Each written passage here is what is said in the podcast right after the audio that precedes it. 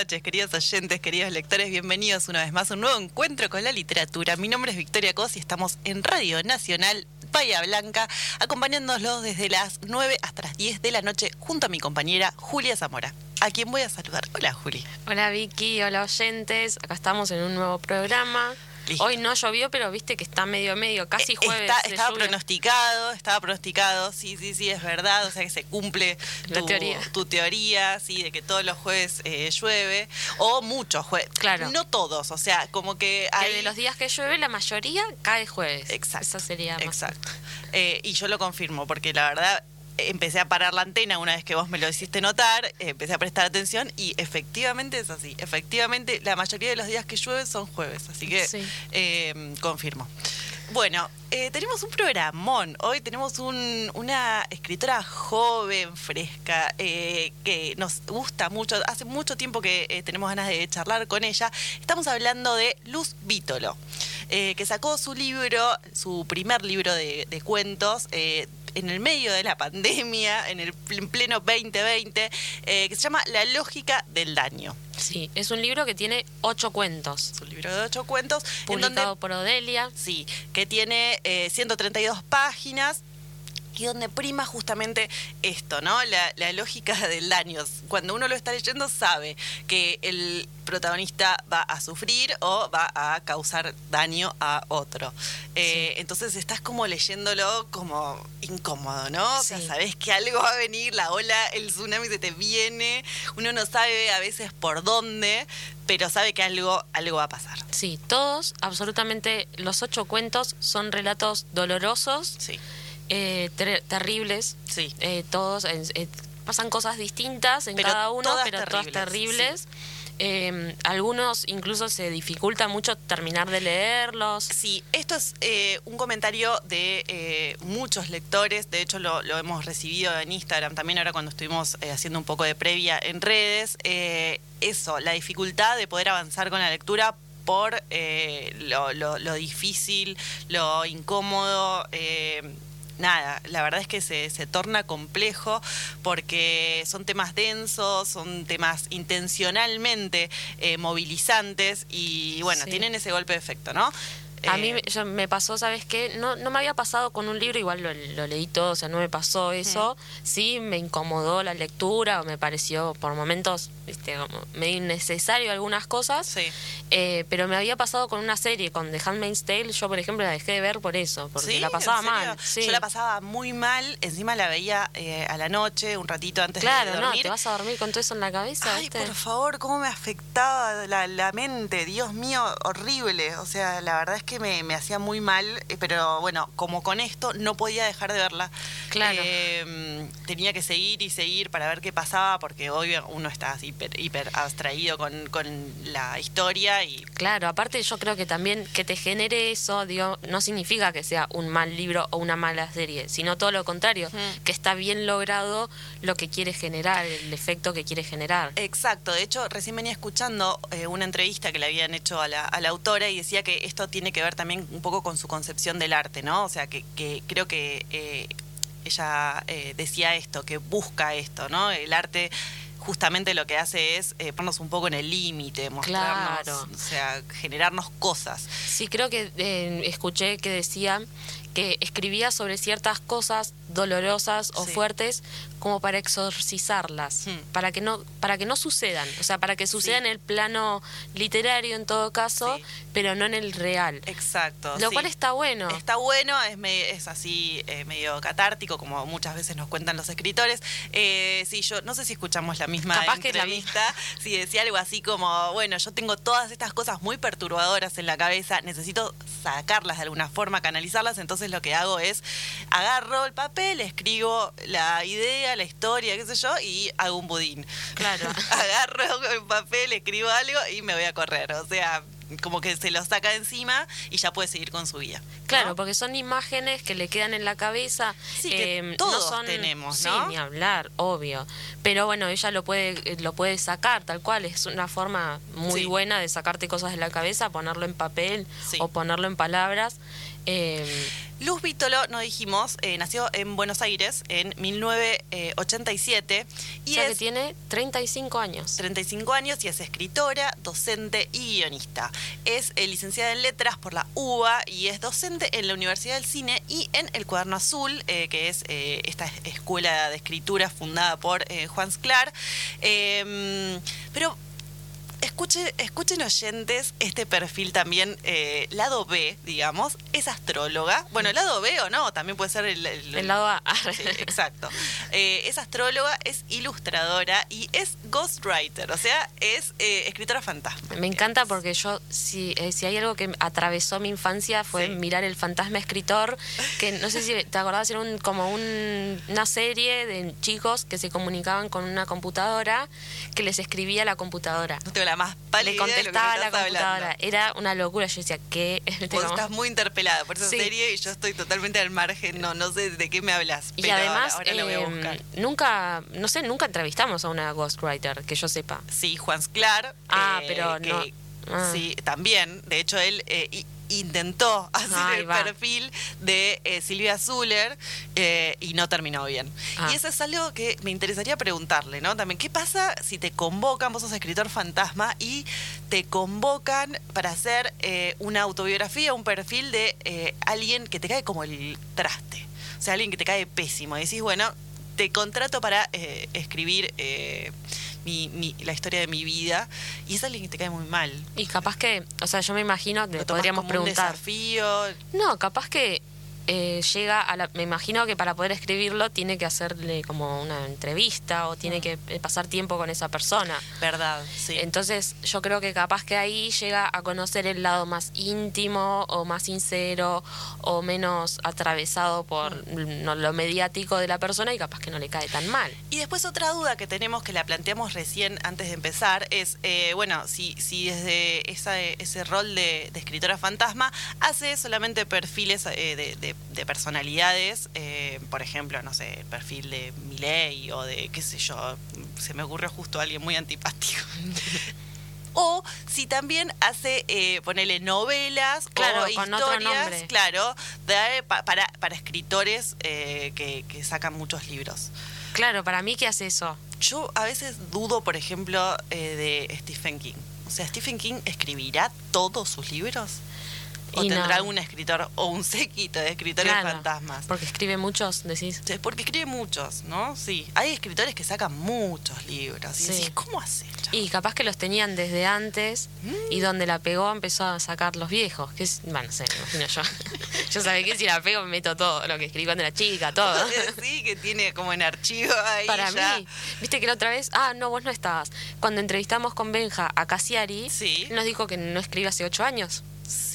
Me lo contaste, lo... lo Que él no es, o sea, más que proyectos y todo eso, no escribe, que todo lo que publica, pues yo digo, no, pero sacas libros. Sí. No, son cosas que tenía de antes. Mira vos, qué organizado Casiari. La gente eh, claramente tiene mucha planificación.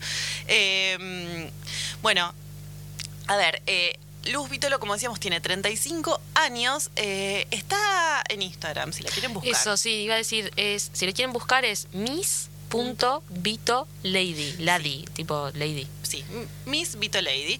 Eh, creo que lo tiene abierto, así que eh, la- nada, pueden ir a, a conocer un poco de su vida privada, como nos gusta a todos. Sí, bueno, de hecho yo me anoté eso porque en una entrevista, no sé si vos A viste la todos de los Esteban. lectores que después nos vamos a... Claro, dice que una de las cosas que tuvo que hacer como Sí. escritora fue abrir su perfil de Instagram. Sí. Como que se lo exigieron. Yo le quiero preguntar, ¿qué onda eso? Eh, y que se lo exigen como, bueno, eso, poner la carita para, para poder hacer publicidad de su propio libro. ¡Wow! Re fuerte, ¿o no? Re fuerte, me parece como un montón. Claro. eso. Eh, bueno, gracias a que abrió el Instagram, yo la sigo. sé que tiene un Y no- perro, y- un perro hermoso. Ah, no lo vi yo. Sí, está muy retratado. Después fíjate, ahora vas a ver. Eh, Chusmealo tiene un perro muy lindo. no es madre, ¿no? No es madre, eh, tengo entendido, creo que no, o sea, los datos de hoy eh, que hice la investigación no figuraba. Eh, queremos contar algo que nos pasó. Ay, el perro, lo estoy viendo, es, es hermoso. ¿Viste? Es como Es blanco con negro y manchitas. No, no me acuerdo la raza, Ah, no, no sé. cómo. pero es muy lindo, eh, así Sí. que pueden ver a ella y a su perro. queremos contar algo que nos pasó hoy, eh, a vos, Juli, particularmente. Hay como una especie de, teoría también, como la de, la de la lluvia, pero con respecto a este libro. Sí, y lo puedo confirmar. De que, exacto, que atrae cosas eh, negativas. Sí, porque hay un, uno de los cuentos en particular, el, o sea, el, libro se titula La lógica del daño. El último cuento, que es el fuerte, fuerte, fuerte, fuerte, se titula La lógica del accidente. Sí. Y mucha gente le ha escrito a, Luz Vítolo para decirle que eh, luego de haber adquirido su libro, sí, le pasaron, le pasaron accidentes. Sí, por ejemplo, el, entre, el entrevistador que yo venía escuchando hoy contaba que eh, el día anterior a la entrevista con ella lo había mordido un perro. Ah, mira. No, yo eh, creo que dijo a alguien como que se había caído de una escalera. También, por ejemplo. Bueno, bueno contaba lo que te pasó a vos hoy, ahora, así, recién. una hora y media antes del programa, sí. me quedé afuera de mi departamento. No. Que igual eh, lo tomamos con pinzas porque no sabemos que no es la primera vez en el año que me pasó, pero qué casual, ¿no? La verdad. esta vez fue peor. ¿Por qué? Porque me pasó hace tan poco lo, la vez anterior que tenía la copia dentro de mi departamento. Bueno, no alcancé a darla de nuevo para que me abran. Así que así como estaba en pantuflas, salí, caminé dos cuadras, me crucé gente, incluso era como que, hola, así, hasta la cerrajería, estaban ya cerrando la persiana baja, le golpeé. Eh, yo creo que me miró con una encima yo vivo en un mundo mágico yo hace dos meses creo ponerle cambié la cerradura fui y la compré en esa cerrajería entonces yo le dije yo compré la cerradura acá, ¿no tenés una llave? Como diciendo, claro, hay una llave mágica para abrir, ¿viste? Como diciendo, sí, sí, la compré acá, le decía. Y me miraba como diciendo, bueno, bárbaro, ¿viste? Eh, se puso tan mal el señor, me dijo, no, yo no hago estos trabajos, pero no te voy a dejar afuera con este frío. Se apiadó el señor. Me llevaron en auto hasta mi casa. Ay, no, no, no, no, no. Porque estaba a dos cuadras, es que vos generas eso, Juli. Y después vino, como no pudieron abrir, vino el hijo después. Me dio su teléfono, todo, estuvimos hablando de la radio. ¿no? A mucha gente. Hermoso, que todo. Se solidarizaron con tu situación. La vecina, todo, todo, sí. Bueno, entonces, a ver, hubo un accidente, hubo ahí eh, una, un mal momento, digamos, pero también lo pudiste resolver bien y mucha gente te, ayudó, te dio una mano. Mm, primó ahí también la, la, bondad, la buena onda. Eh, le mandamos un saludo al cerrajero. Ariel, si, quieren, les paso el teléfono por privado porque lo más. Para, ya que estoy y estamos mandando saludos, yo necesito eh, hacer un saludo especial ahora a mi primo Ignacio, que está cumpliendo años. Siempre nos ah. escucha, Juli, siempre. Ignacio, feliz cumple, sí, Le mandamos feliz cumple, pero ¿sabes por qué aparte? Porque estoy amenazada. Ellos están reunidos todos en este momento, van a comer pizzas, va a haber tortas hechas por mi abuela, además, y me dijeron que eh, si yo no, no hago esto, no me van a guardar nada. Así que, por, favor, con esa cosa no se jode. Eh, no, no. Así que saludito, feliz cumpleaños. En un ratito ya estoy allá, guárdeme de todo. Muy bien. Eh, bueno, volviendo al tema de, la lógica del daño, hoy pensaba, ¿no? Eh, ¿Quién no ha hecho daño alguna vez? Todos hemos hecho daño y todos hemos recibido también daño de, parte de otra persona. Eh, todos hemos percibido en nuestro cuerpo dolor, que es parte de, tener un cuerpo, justamente. Eh, y bueno, cómo ella eh, se se aferra ¿no? de, toda esta, de toda esta idea para eh, hilvanar y desarrollar todos esta, todas estas historias en las que lo que rige es eso, ¿no? La lógica, de, la lógica del daño. A veces sin intención. Sí, eso te iba a decir muchas veces nuestra intención no es dañar al otro, pero, por ejemplo, en el caso de una ruptura, eh, no queda otra, ya la historia no da para más, o bueno. Eh, distinto es el cuento de eh, que, creo que está en se puede leer en, en, internet pendejo sí ese está justo recién veíamos está en Orsay en la revista.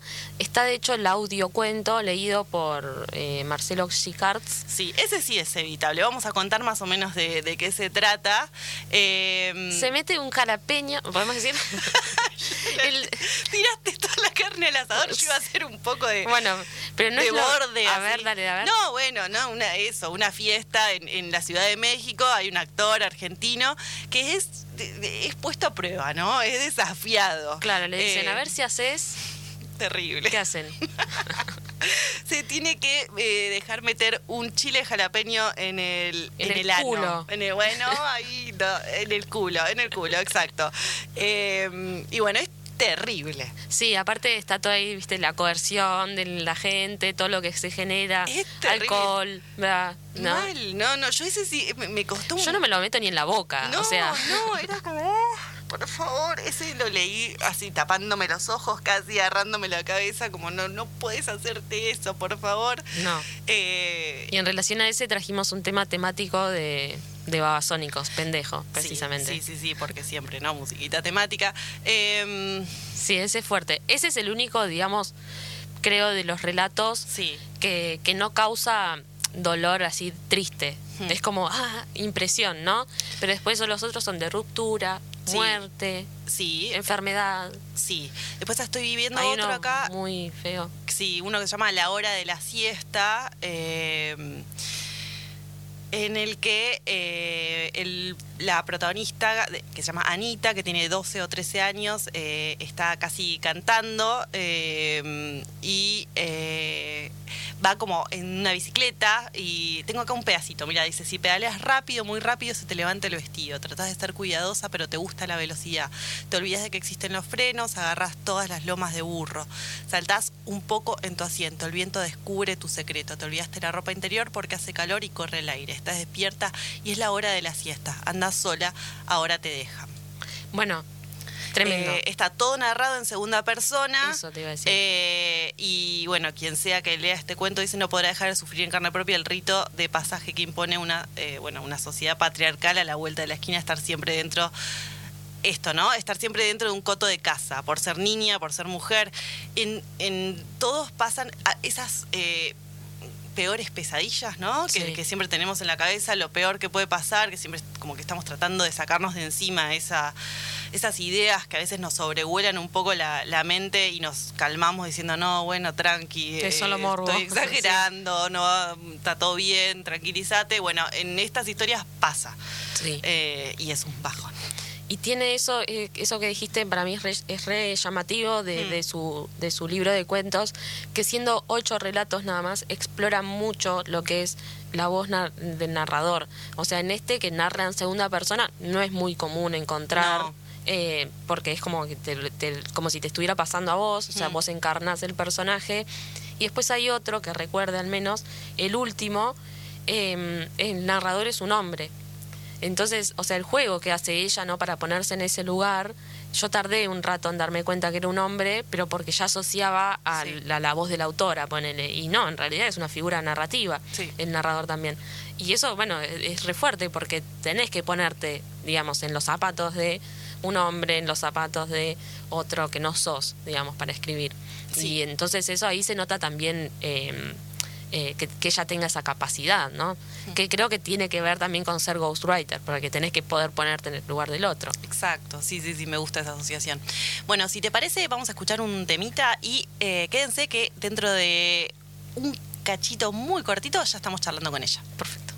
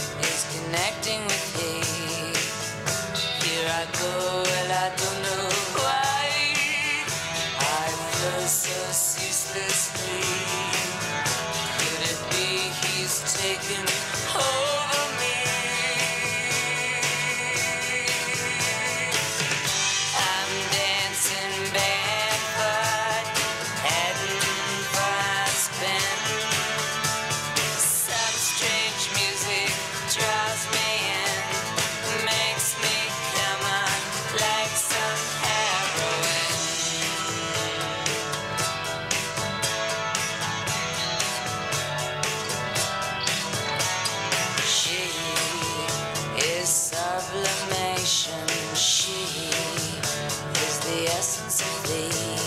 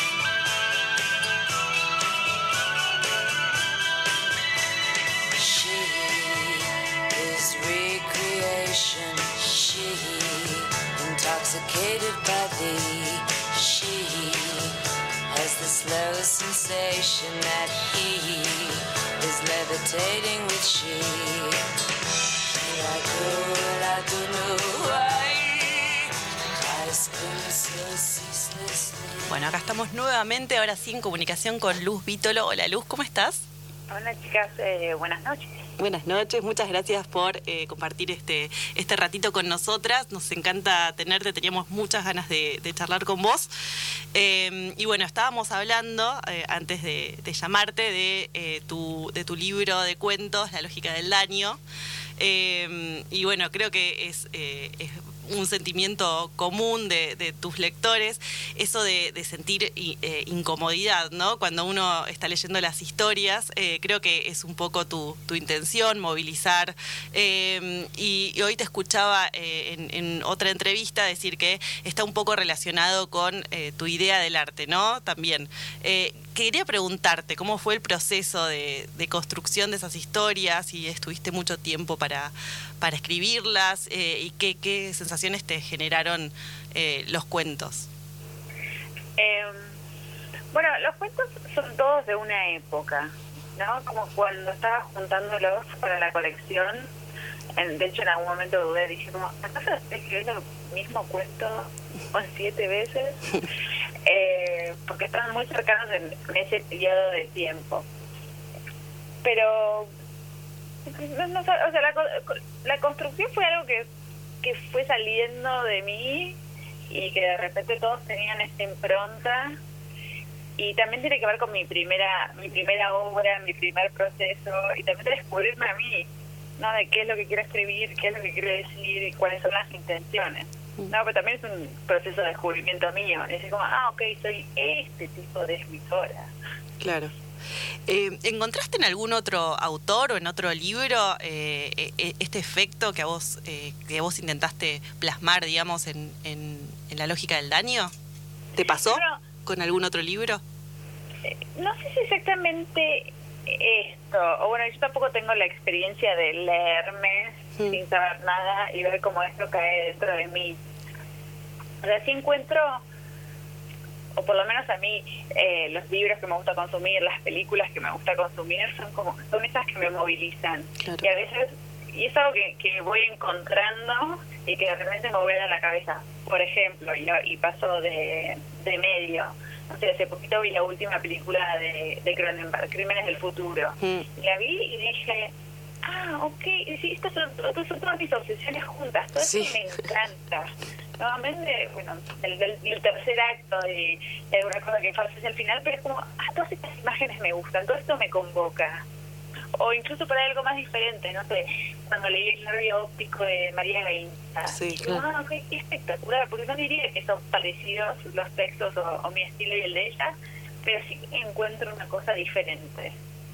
Eh, o por ahí me movilizan otras cosas. Justo del nervio óptico me interesaba mucho este cruce que hacía con las artes pictóricas y la literatura y las historias personales. Mm. Como que a veces eh, voy buscando eso. Y después por ahí las las relaciones eh, temáticas o defectos, pues se las dejo que las hagan a los lectores. Claro. Eh, bueno, el- la lógica del daño salió en, en plena pandemia, ¿no? Eh, en, en pleno 2020.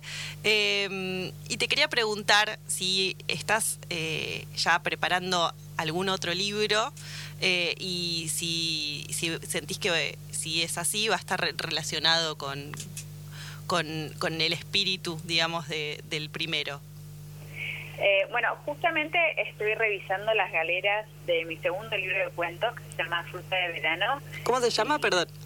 Fruta de Verano. Fruta de verano. Muy bien. Eh, por lo menos tiene un título más para arriba del contenido, te, te- te lo debo. Eh, y va a salir eh, a fin de año, en, noviembre o diciembre, eh, por edito- editorial Tusquets. Por Ah, mirá. Tusquets. Bien. ¿Es, ¿Es de cuentos también o es eh, una novela? Es un libro de cuentos, también siete cuentos y mm, todavía estoy en el proceso de descubrir en qué se diferencian y en qué se parecen. Mm. Lo primero por ahí que puedo decir es que si la lógica del daño busque eh, pulsos, ¿no? que un cuento te agarre, que otro cuento te suelte, como que te rías un poquito, que en otro sufras mucho. Eh, acá la fruta del verano como trabajando sobre una misma nota. Como creo que es más sutil, pero más penetrante en algún punto. Pero esa es mi idea de lo que estoy escribiendo, que no necesariamente es. Y también eh, hablábamos hoy de tu perfil de tarotista y tu vínculo con la astrología, también sos ilustradora. Eh, ¿Alguna vez probaste hacer tipo tu propia versión de las cartas de tarot? bueno, eh, hacer el mazo de tarot, eh, cuando, digo, cuando eh, ilustras, eh, es un clásico. Estoy. En, un- en un momento hice unas con, eh, con, con lápices de colores que tenían de protagonista a un caballo, que Mm. pasaba, pero no llegué a hacerlas todas. Y ahora estoy con una pequeña serie, pero no sé cu- cuánto la pueda mantener, de cambiarle eh, a los arcanos mayores algún elemento para que parezca o para que tenga algo más eh, argentino si querés. Ah, Por mira. ejemplo, no sé, eh, la papilla, y papilla es una pizza, entonces la papilla está comiendo una pizza, o el mate está tomando mate, son juegos pavotes, la papizza. Sí, claro, la pizza. Eh, y le mate, pero todavía no hice la lista, porque de repente con algunos arca- arcanos se te complica. Claro, Pero- porque yo tenía entendido de, de amigas que, que se dedican a la astrología que también es importante, digamos, la lectura o la interpretación que hace cada, cada uno de la carta, eh, la simbología que le da. Eh, entonces, bueno, pensando eso, que creo que es algo eso, que lo hace mucha gente, ya sea describir la carta en palabras para ver qué significa o tratar de hacerla propia. Sí, bueno, es una pregunta que me hacen mucho en el sentido de, ¿le haces la carta natal a tus personajes? Ah, ¿sí? Le buscas un signo, les elegís el luna, ascendente y sol, que son los clásicos, y bueno, por lo menos no lo hago. O por ahí lo, lo pienso más en términos de arquetipos, Claro, pero no con tanta minucia, porque además es mucho trabajo. Sí, porque con poner Pessoa, viste que hacía eso con sus heterónimos, Claro. eh, les, les, les ponía fecha de nacimiento, todo, y sacaba las cartas astrales de, de sus contemporáneos. Era como bastante obse con eso. Es, es un montón. Eh, de repente igual, te digo que lo hago de una forma más cholula. Como que de repente estoy como, ah, la reina, a ver, a ver la reina de Inglaterra sale su carta natal.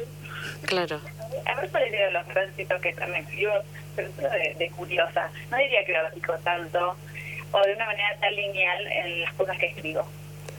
Y después tenía otra pregunta en relación a, a tu faceta como ghostwriter. O sea, eso la verdad me, me genera mucho, mucho, muy- mucha curiosidad. Saber que, o sea, qué tipos de, de trabajos hacías. O sea, acá estábamos recién debatiendo. Sí. Si es que hacías un perfil tipo autobiografía de alguien o si eh, le escribías libros a alguien famoso o algo así. eh, que no sé, de esos que publican un montón y vos decís en qué momento escriben. Bueno, vos le escribiste alguno. ¿Cómo, cómo es eso? Bueno, he hecho de todo. Hace como ocho años que me dedico a escribir libros para otros, eh, que es un trabajo que me divierte un montón, o por lo menos me divierte más que otros trabajos. Eh, y he escrito, he escrito biografías eh, he escri- he escrito el libro de alguien famoso, eh, he escrito, con- eh, eh, bueno, yo voy aprendiendo. Algunas nunca vieron la luz, por supuesto, Ah. pero todavía nunca escribí ficción para alguien. y de Ahí hecho, ahí tengo como ese pacto interno que digo, bueno, que no, la ficción es para mí, no, no, no voy a regalar, no voy a vender mis mejores palabras, mis mejores ideas. Claro. Pero también te das cuenta que trabajando con otra persona es, es un proceso de disociación Ah. en el que eso no tiene nada que ver con vos. Es como, bueno, tendría que, para que sea algo mío, tendría que encontrar a alguien que quiera escribir sobre, sobre el daño, sobre pasarla mal, sobre la angustia existencial. Claro. Eh, ¿Y te tocó, por ejemplo, perfilar a alguien que, no sé, que te caía muy mal o que, no sé, te resultó muy complejo abordar eh, por, por, no sé, una personalidad muy rara o qué sé yo?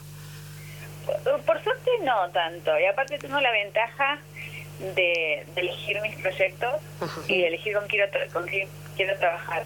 Como son trabajos muy largos que en general duran un año o más, porque es difícil hacer un libro en menos de ocho meses, la verdad que es un poco insostenible eh, trabajar con alguien que o que te cae mal o que es desagradable o que dice cosas que vos nunca dirías porque hay un límite lo que yo puedo decir por otra persona. Pero tampoco puedo correrme tanto en mis ideologías a decir barbaridades. Y Creo vos, que me, me haría mal a mí. Claro, y el proceso que es, tipo, vos te encontrás con la otra persona, le haces preguntas, hay ahí como un, un diálogo. ¿Lo perseguís durante...? Vivís, te mudás a su casa durante los ocho meses, ¿cómo haces? Eh, bueno, es mucho de perseguir. Y también, en general, la idea de escribir un libro empieza con, con una intención.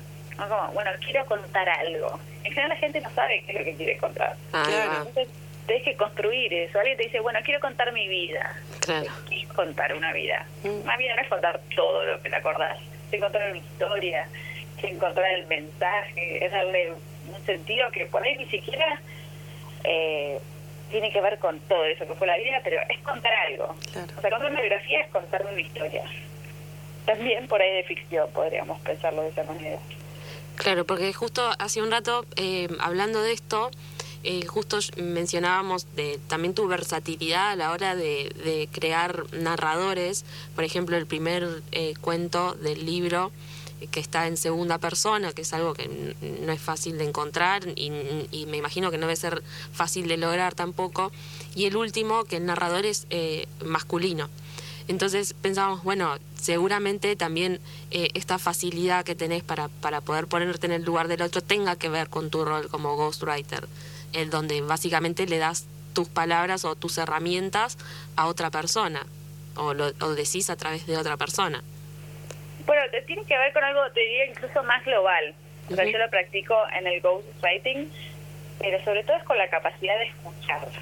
¿no? Si de repente haces un poco de silencio, te paras enfrente de la otra persona y escuchás su discurso y escuchás cómo piensa. Como, y esto, y acá linkeando también con la carta natal, con el tarot, la gente está todo el tiempo diciéndote quién es, cómo piensa, qué es lo que hace, cómo se viste, desde la carta natal que tiene, desde, no sé, la línea de las manos, o sea, todo, siempre se está expresando. Entonces prestar un poco de atención a eso para poder armar el perfil. ¿Vos haces ahora cartas natales o no? Eh, te, eh, te escuché decir que eh, haces, digamos, que trabajas como astróloga también. Que tenés un Instagram. No llegué a ver a ver cuál era el Instagram eh, de, de, de tu perfil de astróloga, pero no sé si. Tenía en una época estaba más activa, Sí. o sea, hago cartas natales, Sí, pero en el círculo más pequeño, ¿no? Como conocidos, desconocidos. bien. Y supe tener una cuenta, en verdad lo que quería tener una cuenta de Instagram para subir mis ilustraciones y mis dibujos. Claro. y después encontré que la astrología era un gran eh, magneto Mm. para atraer para atraer a la gente Mm. y de repente empecé a hablar de astrología pero después hace unos años me pudrí porque la astrología tuvo como un boom Sí, en Instagram Eh, muchísimo. sí pero como muy demasiado edulcorado demasiado Sí. predictivo Sí, como yendo para otro lugar de las cosas que a mí me interesan Claro. y me encontré haciendo ese tipo de astrología que realmente a mí no me interesa Mm. entonces lo cerré Y con respecto a tu perfil como docente, eh, vos das clases en, eh, decíamos, la Universidad del Cine y en el Cuaderno Azul. Eh, bueno, la Universidad del Cine dejé justo en la pandemia. Ah, Momento- bien. Sí, momento clave porque me hubiera, hubiera odiado dar estas clases online. Sí, sí, ¿Y sí, qué sí. materia dabas? Daba panorama de la literatura. Ah, mira. Era como un, un popurrí de 20 siglos de historia literaria. Ah, un montón. Sí, era un montón. Eh, Era, era mucha lectura. No era la preferida de los alumnos. Y en el, en el cuaderno azul, tengo entendido, porque hablamos con Juan Sclar este año también. que también es, ta- es tarotista y también e- era ghostwriter. Ah, sí, claro. Ah, sí, también es verdad, Juan. Y Eh, eh, que puede ser que en el cuaderno azul, puede ser que eh, sea eh, como que hay años, o sea, es como de varios años el taller, Niveles, digamos. niveles o algo así. Sí, bueno, está estructurado de esa forma. la cual yo ahora no estoy dando clases en el cuerno azul, sino que estoy guiando, estoy trabajando individualmente con otros escritores, guiándoles los procesos de obra.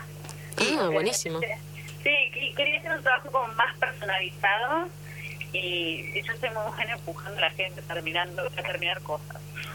Claro, persiguiendo gente. Persiguiendo ¿Ya gente. escribiste hoy? Claro. Sí, sí, sí. Bueno, claro, he, tenido que estar persiguiendo a un alumno. No, hoy no es viernes. Eh, bueno, Ah, y, bueno, pero igual la, la escuela de Juan sí está estructurada en años porque llega un momento donde la gente empezó a demandar. Es como, bueno, yo hice estos ejercicios, como que quiero avanzar. Claro. Y de repente cuando avanzas en los niveles de la escuela, bueno, te va llevando a que definas un proyecto, de que trabajes sobre una poética. bien. Perfecto.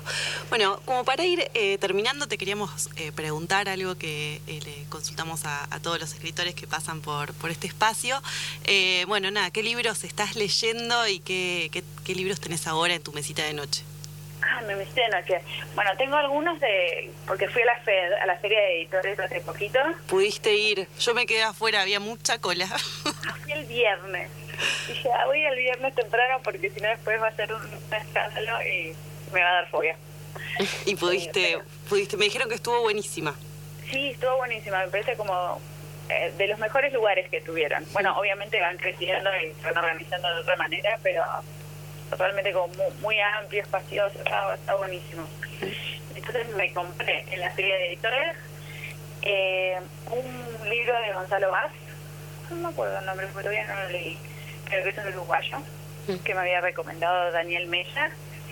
Eh, me compré Pablo Cararachilán. Ah. Te debo la, te debo la pronunciación del No, pero se entendió. Sí, sí, sí. Perfecto.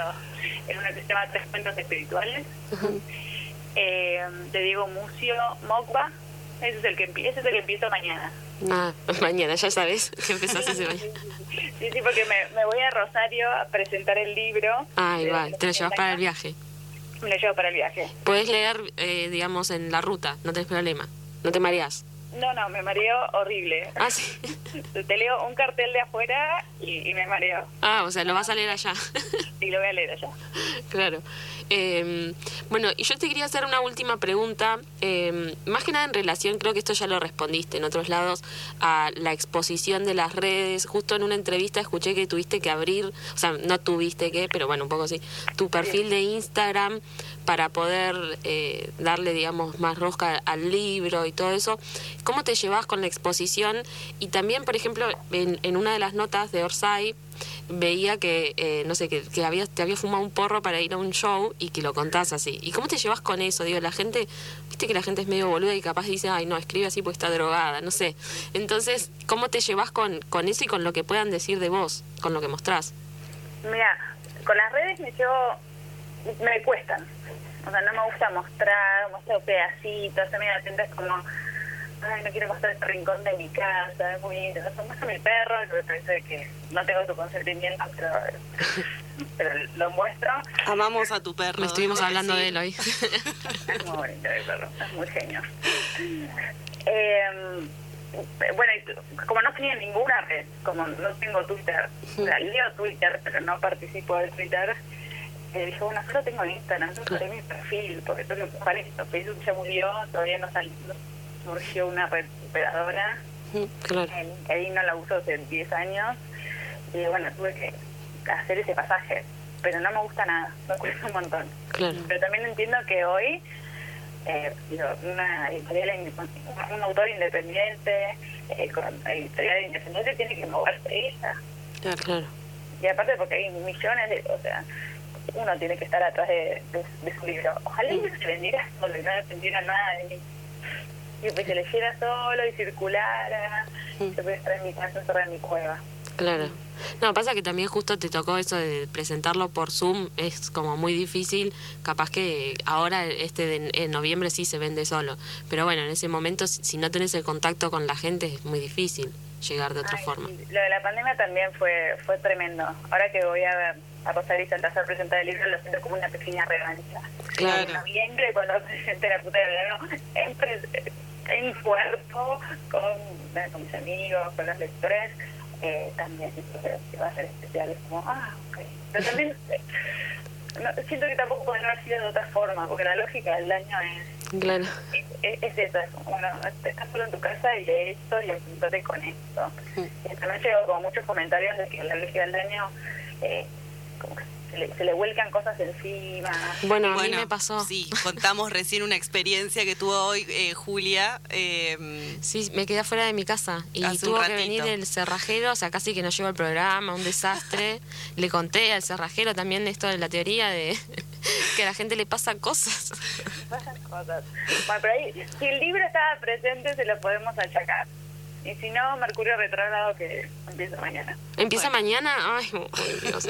Bueno, Bien, bueno, estamos atentos. Entonces, eh, hay que tener cuidado, parar las antenas. Eh, bueno, Luz, eh, ya te, te dejamos libre. Muchísimas, muchísimas gracias por, por esta charla. Eh, nos encantó hablar un ratito con vos y bueno, estaremos a- atentas a, a esta novedad. ¿Cuándo me dijiste sale? En noviembre. En noviembre. En noviembre, perfecto, vamos a estar. en noviembre, charlamos. Bien, dale, sí, sí, obvio. sí, obvio, ¿Tenés buenísimo. que venir a tus Bahía? ¿Viniste alguna vez a Bahía Blanca? Pasé por Bahía Blanca, Ah. pero nunca fui. Bueno, tendrías que venir a presentar el libro. Claro, a presentar el libro, me encanta. Dispuesta a girar por todo el país eh, con fruta de verano. Bien, buenísimo, te esperamos, te esperamos acá eh, y bueno, quedamos eh, eh, a- también ya atentas a, a la salida del libro. Bueno, Luz, eh, muchísimas gracias una vez más y seguimos en contacto. Chao. Adiós. Adiós. Bueno, estábamos hablando con la escritora eh, Luz Vítolo de eh, el libro La lógica del daño. Vamos a escuchar un poco de música y en breve ya volvemos.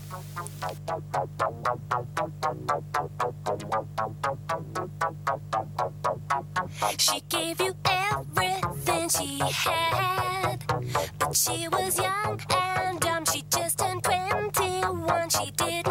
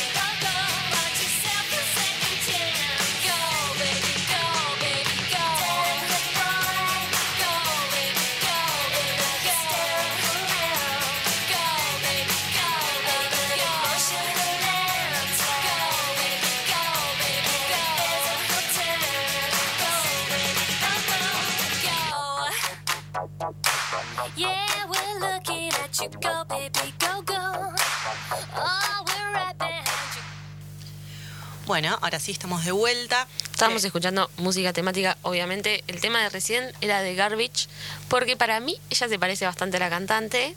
Se Ay, parece a que- Shirley Manson, búscala. ya. Shirley se escribe Manson.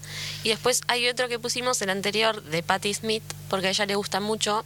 De hecho, en una entrevista que le hacen, le preguntan cuál es el libro que, que más regala eh, y por qué. Y dice, soy más de recomendar libros que de regalarlos.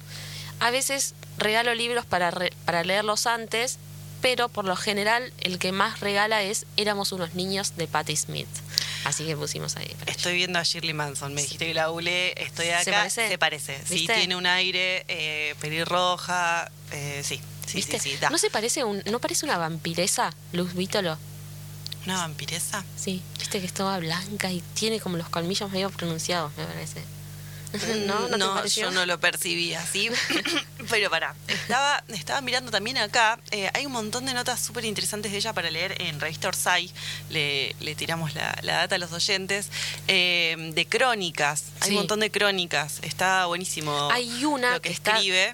Bárbara, que es que hace un recorrido con Lamberti, con Luciano Lamberti, por el cementerio de Recoleta. Mm.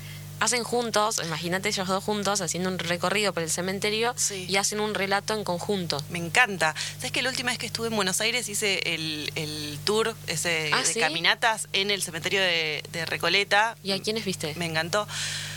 Eran todas, uno piensa que lo van a llevar a, A los conocidos, a ¿o los no? conocidos, sí, porque hay muchos conocidos en el cementerio de, de Recoleta. No, no, te llevan como más por un recorrido medio con personajes random. Vas a ver más tipo... Las casitas. Sí, exacto. eh, la- más la parte artística. Por lo menos este tour que hice yo, no me acuerdo cómo se llamaba la empresa que lo organizaba, era un tour gratuito y después a la gorra, ¿no? Claro. Eh, pero sí, justo, justo acabo de, de hacer uno en el, en el cementerio de Recoleta. Pues estaba mirando también acá, ella es muy fanática, eh, la- lo, leí en varios lugares de eh, Lori Moore, de hecho tiene una eh, Mm. frase en el, en el libro, creo que es una de las frases que pone en las aperturas, eh, de alguno de los cuentos, y tiene acá una nota que se llama ¿Quién será cargo del hospital de fans? Eh, que haciendo como guiño a ¿Quién será cargo del hospital de ranas? ¿Viste? No sé si lo leíste, es un libro que circuló bastante. No. Eh, bueno, ella usa ese, ese, ese título para hacer eh, una crónica eh, de literatura que trasciende las fronteras del fanatismo, eh, lectores y autores que se reúnen para celebrar el placer de la lectura y una visita internacional. Bueno, Ah, porque fue para la visita de la Fed o algo así, Sí. que vino Lori Moore. Y hay otro que tiene que... está- exacto, al Filba en eh, el Filba. 2019. Ahí sí. está el Filba. Sí, sí, sí. Tiene otro eh, que hizo, es, es, es una crónica también, que es eh, de un año que fue justo el- la Marcha del Orgullo, coincidió con el Día de los Muertos. Y ella hizo una lista con los nombres de sus muertos y marchó por las calles de Buenos Aires. Llevó con ella el nombre de un primo fallecido eh, que de, de sexualidad disidente. Eh, hizo entonces una crónica que cruza estos dos, estas dos celebraciones, digamos, Día de los Muertos mexicano eh, con eh, la Marcha del Orgullo en Argentina. Y después la que les decía recién de, de con- que hizo con Luciano Lamberti se titula El Tour de los Muertos Vivos. El Tour de los Muertos Vivos. vivos. Bien. Un viaje gótico y revelador. Eh, bueno, hay mucha información eh, sobre, sobre su trabajo para... Después está también, eh, si buscan en internet, hay Sí. una foto de su biblioteca. Hay una si quieren, si les interesa saber. Una Sí. foto de su biblioteca. Bueno, yo ahora me siento medio mal, porque viste que dijo que no le gusta mucho exponerse. Y eh, yo la sigo. Ahora. Bueno, que no la vamos a dejar de seguir. No, pero como que me da cosa, porque siento que lo, lo hace así un poco por obligación y no, no, como que ahora me siento mal. No. bueno, tiene en la biblioteca tiene ¿Puedes creer esta mira, esta este orden creo que no A sé si alguien ¿Lo alguna vez planteamos en los talks de, le- de Claro, lectores? por criterio geográfico. ¿Qué? ¿Por criterio geográfico? Acá Mauro también lo tiene por criterio geográfico. ¿Cuántos países hay en tu biblioteca? Ni se- un montón.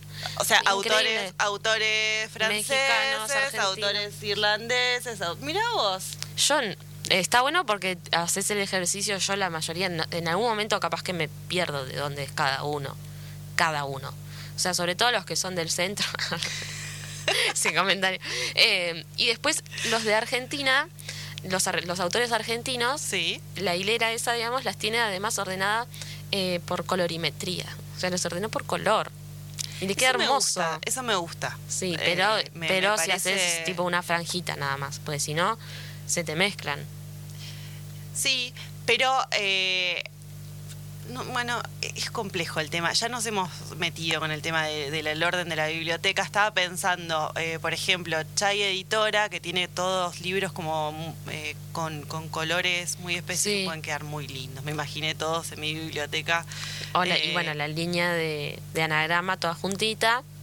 Claro, todo amarillito. Sí, Eh, sí, bueno, muy, muy interesante. Me, me gustó. Tendríamos que hacer otro capítulo, ¿no? Una secuela más de Sí. talks de lectores, porque aparte me gusta eh, cuando, cuando involucramos a- ahí a mucha gente que nos va contando su experiencia como, como lectora o como lector. Eh, me- esos programas me, me han gustado sí. bastante. Aparte uno saca ideas. Imagina- bueno, esto, si no le pedían la foto de su de su biblioteca, no sabríamos que Hmm. la ordena de esa forma, digamos. Me llamó mucho la atención eh, que el libro que viene lo va a editar con Tusquets, Sí. ¿viste? no con Odelia. Y capaz que porque le hicieron abrir el perfil de Instagram. Dijo a la mierda, ahora lo cierro y publico por otro lado. No, me, me resultó eh, muy, muy llamativo ese dato. Eh, vamos a estar atentas. Se, me- ¿Sabes que se me fue el nombre? ¿Cómo se llamaba? ¿Los Algo frutos? de fruta, fruto del amor. No. No. Bueno, vamos a tener que volver La a fruta- escuchar eh, el programa y, y anotar porque yo ya eh, no, no me acuerdo.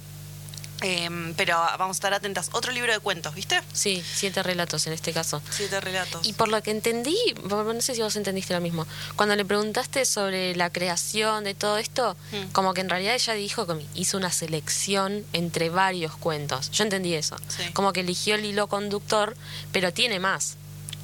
¿No? es lo que decíamos hoy, tiene más cuentos. Esto confirma, esto confirma tu teoría de que van juntando Sí, está bien. Em, y, en algún momento lo sacan. ¿o Claro, no? puede ser. todo Y después, ser. ¿sabes qué? Contó en una entrevista cuando hizo su, eh, la presentación de la novela, de la novela no, del libro de cuentos Mm. por Zoom, Sí. se le llenó de trolls No, el Zoom, le escribían cosas y le reinterrumpieron la presentación. es muy loco todo lo que pasa. Posta es muy, no, no queremos asustar a los lectores. Vayan y lean el libro, está, está bueno, los cuentos están buenos. No lo eh, sé si los van a querer ir a agarrar, decir, Yo eh. siento que estamos asustando a la gente, así, o sea... Pero lo dijo ella, ¿viste? Pobre Luz. Los- no le íbamos a decir nada porque capaz que se enoja. Sí. Le- en una entrevista ay, que escuché hoy, dice que alguien le escribió por Instagram Sí. para decirle que vomitó con el último cuento. No, no, no, no. ¿Por qué, no? Eh, qué fuerte. con el que último, o sea, con qué loco. Eh, sí, son fuertes, las historias son fuertes, eh, eso eh, creo que, que quedó muy, muy en claro desde el comienzo del programa. Eh, ya después entramos en el terreno ¿no? de, de lo esotérico, esto de, de que te pasan cosas. Que además son fuertes también creo porque precisamente es como que bordean el daño pero no lo nombran como tal. Si te fijas, creo que poner en el de la enfermedad Sí. no nombra la enfermedad. En el último no Sí. nombra No. tipo exactamente qué pasó eh, con esa chica. Sí, eh, no, en el último sabemos que hay, hay un padre eh, que, que lo convocan desde la escuela, tiene una llamada telefónica diciéndole que su hija tuvo un accidente. Pero no blanquean lo que pasó. Hasta más... a- o sea, uno se da No, cuenta o después... sea, lo deja como am- ambiguo. Uno puede hacer una interpretación, uno puede hacer una lectura eh, y medio que eh, se, a ver, eh, creo que todos entendemos más o menos lo mismo, pero no, no es- está puesto de manera muy explícita. Sí, No- lo del jalapeño en el culo. Sí, ese sí, ese sí. Sí. Pero poner el primero, que es re fuerte, Sí. no dice la palabra importante, ponele. Y, por ejemplo, en el cuento, en el de la chica que va en bicicleta, que Ese, ahora no claro. me sale eh, la, la hora de la siesta, ¿se llama? Sí. Eh, en ese tampoco está eh, demasiado explícita la... Sí te, te lleva, o sea, en todo momento, eso es lo, lo- o sea, uno en todo momento nota que hay algo malo que está Mm. pasando, hay una tensión, hay una incomodidad Sí. Y también parte de esa incomodidad es que no lo nombre, pero que esté ahí presente. Sí. Eh, que sí, es- como decíamos hoy, ¿no? Es como una ola que sabes que se te va a venir encima, pero no... A ver, ella eh, mete golpes, le mete golpes al, al lector porque busca ese impacto, pero no llega al, al golpe bajo, digamos. No. No. No, no, no te habla de los sesos desparramados en el piso, ni te, ni te escarba, digamos, en lo morboso. Solamente te la, te la deja ver, como te, te- El te último- sobrevuela, ¿no? El último cuento, ¿no te hizo acordar un poco al nadador en el mar secreto? No. ¿Por qué no? si pasa lo mismo. Mm, en el último, en el de la nena, sí. el vínculo entre la pareja Ah, Que bueno, se sí, yo no- rompe. pero Ah. es que no lo relacioné por ese lado, me, me fui más por otro. Eh, bueno, puede ser. Sí. Es como que hay un, un duelo ahí en común, digamos, de una pareja que lo, lo atraviesa en conjunto, Hmm. o más. o- Después hay uno que se llama Seis Valijas. ¿no? Ese es el de la separación, ¿no? Que se separan, sí, se van a Brasil y, y bueno, eh, una pareja que se rompe. Eh, está bueno, como que toca muchos temas eh, que son miedos eh, o situaciones que, que atravesamos eh, la mayoría de los seres humanos, algunos. Eh, no, pero son experiencias como que nos dan miedo y que a, veces eh, nos toca pasar y, y nada, la verdad es que le recomendamos a los, a los, a nuestros oyentes, a nuestros queridos oyentes que, que se acerquen a, este libro, eh, La lógica del daño, de Luz Vítolo. Y bueno, ya se nos fue el programa. Si te parece, Juli, nos encontramos el jueves que viene, también a las 9 de la noche, para charlar un poco más sobre novelas, sobre libros, sobre historias y sobre autores. serve me.